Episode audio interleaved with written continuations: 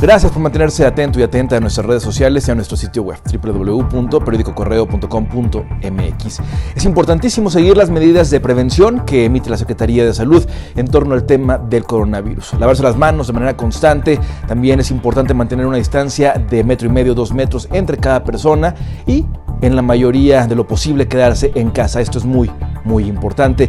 Las cifras en la entidad continúan en aumento. Solamente así podemos detener al coronavirus. Arrancamos con la información. Esta es la cuarta de Correo al Punto. Esta mañana los ex candidatos a la alcaldía capitalina Ruth Lugo, Carlos Ortiz y Roberto Loya interpusieron una denuncia conjunta en la Fiscalía General de la República en contra de quien resulta responsable de haber convocado a la ciudadanía a recibir despensas el pasado 16 de abril. El anuncio, que fue emitido a través de una cuenta falsa de Facebook, señalaba que los tres ex candidatos estarían entregando los alimentos personalmente.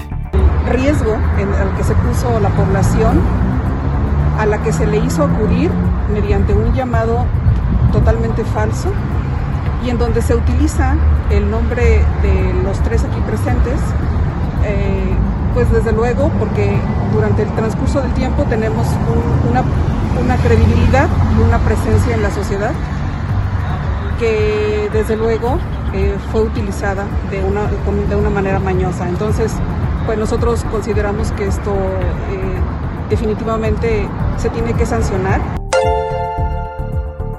En Irapuato, el Centro de Salud de Galaxias del Naranjal recibirá a pacientes con COVID-19. Las mujeres embarazadas que recibían atención en otras instalaciones serán trasladadas al materno infantil. Hasta este lunes, el municipio se coloca en segundo lugar en número de casos, con 22 registrados.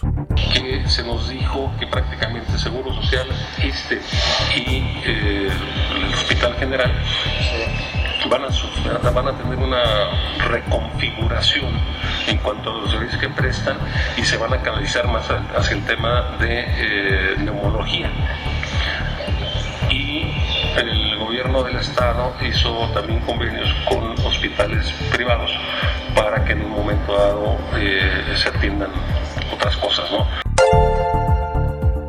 Un hombre originario de Ocampo que presentaba enfermedad respiratoria con síntomas de COVID-19 murió en Lagos de Moreno. La persona vivía en la comunidad 20 de noviembre y fue trasladado hasta el municipio de Jalisco para recibir atención médica. Perdió la vida luego de menos de una semana hospitalizado. En todo momento se le mantuvo aislado del resto de los pacientes para evitar contagios si es que portaba el virus. Ernesto Prieto solicitó licencia por tiempo indefinido a la Diputación local para asumir la dirigencia estatal de Morena. Sin embargo, el Congreso del Estado no ha sesionado para admitirla o no. Mientras tanto, Alma Alcaraz, secretaria en funciones del presidenta del partido, manifestó que hasta contar con un documento avalado por el INE, Prieto no encabeza a los morenistas. Se vino la contingencia y desde eh, pues, hace varias semanas no hemos sesionado.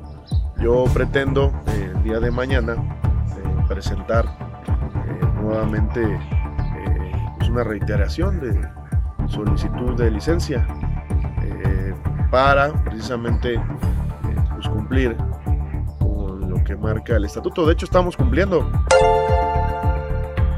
Este martes el Pleno del Congreso del Estado aprobará reformas a las leyes orgánicas de los tres poderes del Estado y la ley orgánica municipal. El presidente de la Junta de Gobierno y Coordinación Política, Jesús Oviedo Herrera, informó que se presentarán cuatro iniciativas que atribuirán jurídicamente al Estado y a los municipios para legalizar acuerdos y dictámenes a distancia en situaciones de emergencia como la que se vive actualmente. Lo anterior en virtud de que la Secretaría de Salud Federal extendió el periodo de aislamiento hasta el 30 de mayo y la reforma electoral debe ser aprobada el 31 de mayo. Hasta aquí la información por el momento. Le invito a que permanezca atento y atenta a nuestras redes sociales y a nuestro sitio web www.periodicocorreo.com.mx. El día de mañana, a primera hora, no olvide comprar su edición impresa de Periódico Correo. Hasta la próxima. Quédate en casa.